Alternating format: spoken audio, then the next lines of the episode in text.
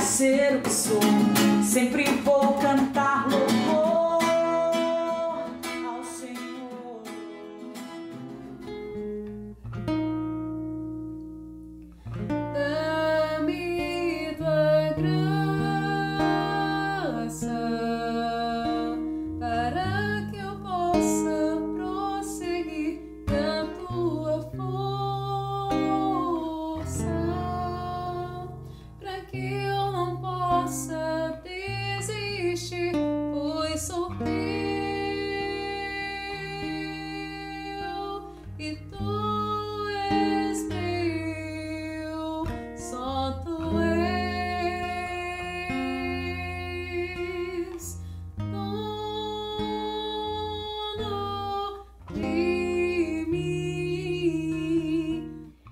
E neste mês estamos meditando a respeito das vocações, de todas as vocações, de uma maneira geral, alguns vídeos especiais nos finais de semana.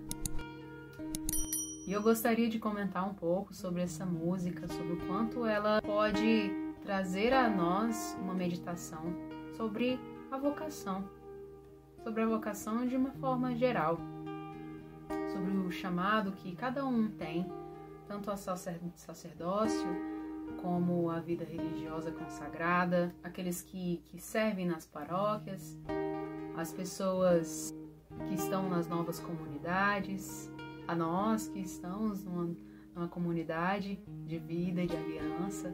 E um dos primeiros pontos, um dos primeiros aspectos numa vocação é a inquietação no, no coração.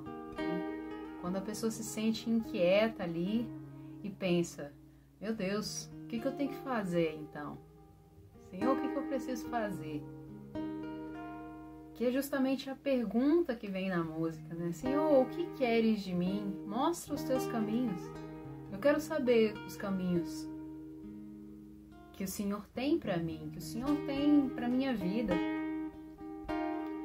Porque o que acontece depois disso, ou antes né, disso, é de você estar vivendo ali uma situação de vazio, de não se sentir preenchido no lugar onde você está, de você estar ali servindo, mas olhar assim, poxa, mas ainda não é isso aqui, sabe? Eu tô sentindo alguma coisa, eu tô sentindo que tá faltando alguma coisa. E é nesse momento em que nós dentro de uma vida de oração, que é algo muito que é algo muito necessário, é muito importante nesse, nesse discernimento, né, desse, desse encontro com a vocação. É muito importante essa vida de oração, descobrir como o Senhor vai se comunicar com você e como você se comunica com o Senhor. Esse contato que é muito pessoal, né? esse encontro pessoal com o Senhor acontece de uma maneira diferente a todas as pessoas, a todos os fiéis, né? a todos aqueles que se encontram, aqueles que têm esse desejo de serem próximos ao Senhor. E o fruto dessa intimidade são as respostas, sabe? É esse aprender a, se, a silenciar o seu coração. Porque um, antes de você se encontrar com o Senhor, você precisa aprender a se encontrar com você mesmo com a sua realidade, com a sua vida, sem máscaras, né? Aquela sua essência que só você e Deus conhecem.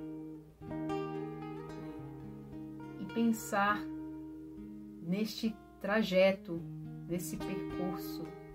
Porque na verdade tem muitas pessoas que têm uma grande dificuldade de encontrar essa vocação assim de pronto.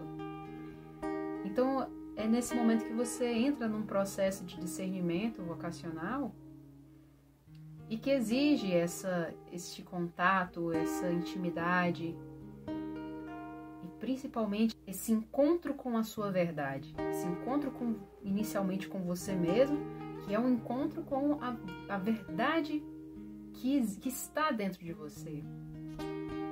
E depois você consegue sim se encontrar com Jesus. Não dá para fazer para ter encontros com o Senhor usando máscaras, utilizando máscaras, né? não, não, não, tem como, porque é um discernimento que pode, em algum momento lá na frente, você vai acabar dando algumas cabeçadas, né? E ser problemático para você. Esse, encontro com o Senhor, este encontro com a sua vocação, ele começa por um encontro com você mesmo, visitando a sua história, visitando todo esse, esse, todos os seus caminhos, tudo aquilo que tudo aquilo que você dentro da sua história consegue observar, um olhar do Senhor, um olhar amoroso, às vezes uma atitude sua, às vezes o seu jeito de ser, a sua personalidade, elas vão dando pistas mais ou menos sobre onde seria melhor para você estar. O Senhor vai falando ali nos detalhes também.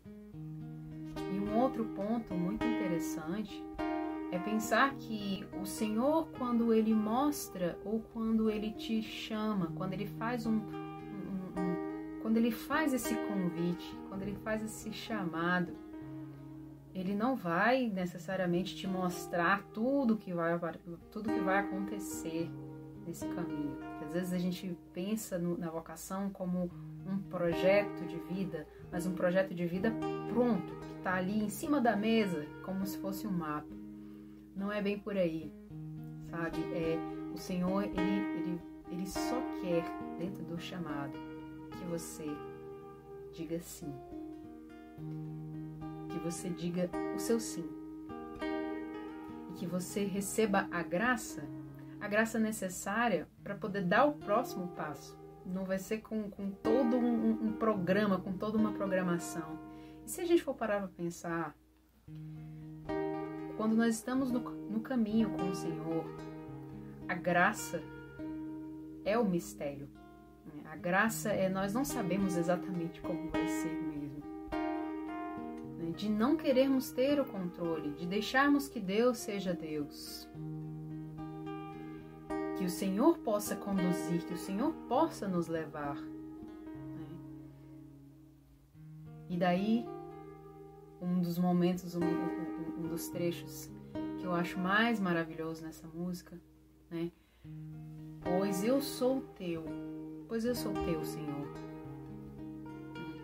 quando nós chegamos a esse momento de nos entregarmos, essa entrega tão necessária para alguém que quer corresponder à vontade do Senhor, e percebemos que nós somos do Senhor, que nós pertencemos a Ele, que Ele é o nosso dono, que Ele sabe os nossos, que Ele conhece os, os melhores caminhos para nós, que Ele irá nos, nos, nos envolver, que Ele irá nos revestir, né? Ele irá nos revestir das armaduras necessárias para podermos combater o bom combate, para podermos ser sentinelas, podermos ser luz na vida de outras pessoas, que a nossa vocação irá irá irradiar o mundo, poderá irradiar o mundo.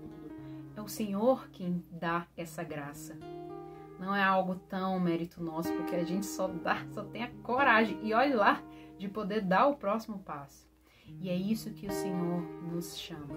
É isso que o Senhor nos convida a fazer, a dar o próximo passo. Então não se preocupe no que, que vai ser lá na frente. Apenas pense em dar o próximo passo, porque o restante o Senhor irá fazer. O Senhor fará. Ele quer fazer isso para você. Você não precisa fazer. Você não precisa imaginar as coisas tão lá na frente, daqui a 10, daqui a 15 anos. Não, é a graça do próximo passo para poder prosseguir, para não desistir, assim como diz a música.